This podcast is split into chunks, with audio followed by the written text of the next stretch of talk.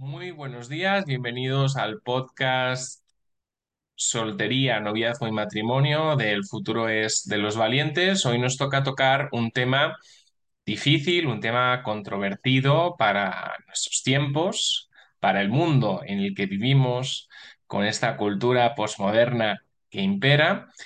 Pero bueno, para poder abordar este tema, yo lo que lo que pido a, a los oyentes es amplitud de miras para poder entender en profundidad eh, lo que es el tema de la espera. La espera parecería un tema muy sencillo de tocar, pero es un tema difícil de abordar en estos tiempos. Y es que, bueno, pues es propio de la juventud querer quemar etapas, cuantas más mejor, porque entre los jóvenes, pues bueno, quemar esas etapas es sinónimo de reivindicación, es sinónimo de libertad, es sinónimo de madurez, de haber adquirido una edad, un crecimiento, una autonomía, pero pues nada más lejos de la realidad. Lo mismo ocurre, aunque de una forma un tanto socialmente más aceptada, entre los jóvenes el no saber esperar, pues eh, se entiende a veces como una forma de rebeldía, cuando uno ya es más mayor ya no se entiende así, pero bueno, que ocurre lo mismo eh, con aquellas personas que consideran que el tren ya se les ha escapado, se les ha pasado el arroz, ¿no? O que pierden pues la esperanza de encontrar el amor y se conforman únicamente con el sexo mientras realmente desean encontrar la persona de su vida. Entonces, como buscan mal, encuentran mal y finalmente no encuentran lo que realmente desean. La espera eh, en un mundo como el nuestro, donde hay máquinas expendedoras, donde todo funciona con refuerzos inmediatos, refuer- refuerzos instantáneos, pues para algunos parece una locura y para otros es una verdadera tortura. eh, porque se han adaptado muy bien a, a este sistema y es que nuestro cerebro le encanta lo que es el refuerzo instantáneo y el efecto máquina expendedora. Yo meto una moneda y sale un producto, ¿no? eh, básicamente porque este es un sistema que produce una alta, una elevada adicción. No obstante, no obstante, la espera eh, manifiesta, es una expresión eh, de valor, valor para no seguir la corriente de nuestros tiempos, no seguir la corriente de este mundo y valor en lo referente a la otra persona. Eh, es una expresión de respeto del otro. Eh, es una expresión de no cosificación de la otra persona. Y esto, eh, pues, a veces no somos conscientes de eso. La instrumentalización de las otras personas es muy común, aunque la verdad es que no es normal o no debería serlo. En este sentido, cosificar a la otra persona sexualmente no es sino una forma de abuso, una forma de abuso consentida en nuestra cultura bajo el eslogan de mientras haya consentimiento, un eslogan que realmente está lleno de mentiras, porque el consentimiento en una sociedad mm, donde eh, todo empieza por el sexo, no es eh, sino una obligación, no hay libertad de consentimiento. Y pensemos si no hay cama, la sociedad te dice que no puede haber nada más, que todo debe empezar por ahí, porque es que, claro, si no funcionas en la cama, ¿cómo va a funcionar todo lo demás? Entonces, si tenemos en cuenta esa premisa, ¿Existe verdadera libertad de consentimiento o la persona se siente condicionada a darlo siempre con la expectativa, con el deseo que al final queda frustrado de recibir algo de amor de la otra persona? Esta forma de pensar, ya digo, puede sonar para algunos locura y para otros algo muy retro, ¿no? Muy asociado al ámbito religioso. No obstante, las cosas son como son, se asocien o no se asocien a ciertas cuestiones. Y esa es la realidad que vivimos los psicólogos en consulta cada vez de una forma más habitual.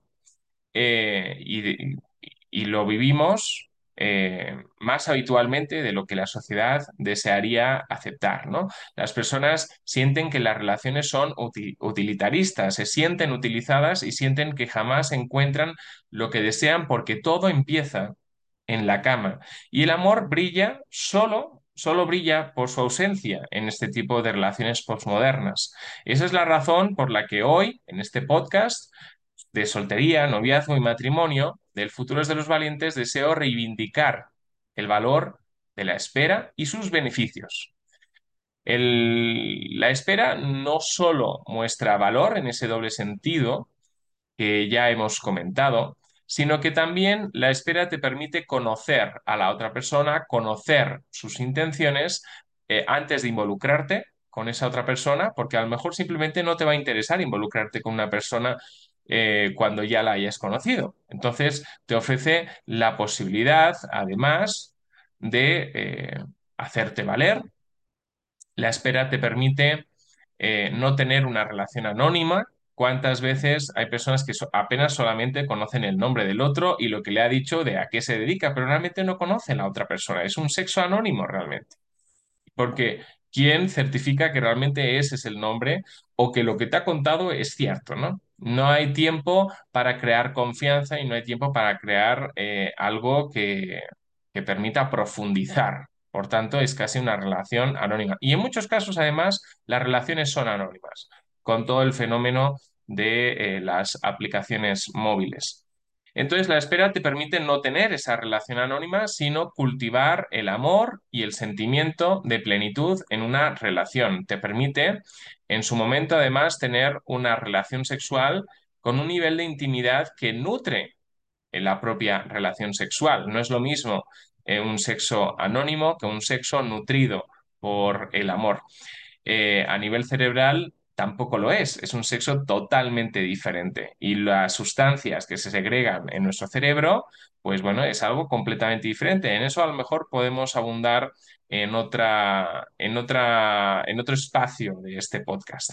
Además, esperar te permite sentirte valorado por el otro y jamás abusado por el otro en cuanto a todo ese aspecto del consentimiento del que ya hemos hablado. Y además, la espera te ayuda a crecer como persona, eh, no dejarte llevar por tus impulsos, fortalecer la voluntad. Y ese es un aspecto de madurez que vale la pena desarrollar. Puede parecerte eh, que esto es cuestión de religión. No obstante, cada vez son más las personas eh, que eligen esperar sin ser personas para nada religiosas, porque han descubierto los beneficios olvidados de la espera. En consulta cada vez más me encuentro con personas que desean amor y solo encuentran sexo, y en muchos casos, como hemos dicho, sexo anónimo, impersonal y sin profundidad. Como muchos saben, el nombre puede ser que lo sepan, ¿no? Pero no conocen a la otra persona y cuando se termina la relación sexual se sienten vacíos emocionalmente, aunque pueda ser satisfechos sexualmente, se sienten vacíos emocionalmente. Eso es algo normal, cada vez más habitual encontrarte a personas que sienten esa frustración en consulta. Si eres un inconformista, si quieres algo más que solo sexo, ya sabes, lo retro debería estar de moda en tu vida. Síguenos, sigue este podcast en todas nuestras redes sociales y nos vemos pronto en una próxima entrega de mi podcast Soltería, Noviazgo y Matrimonio de El futuro es de los valientes.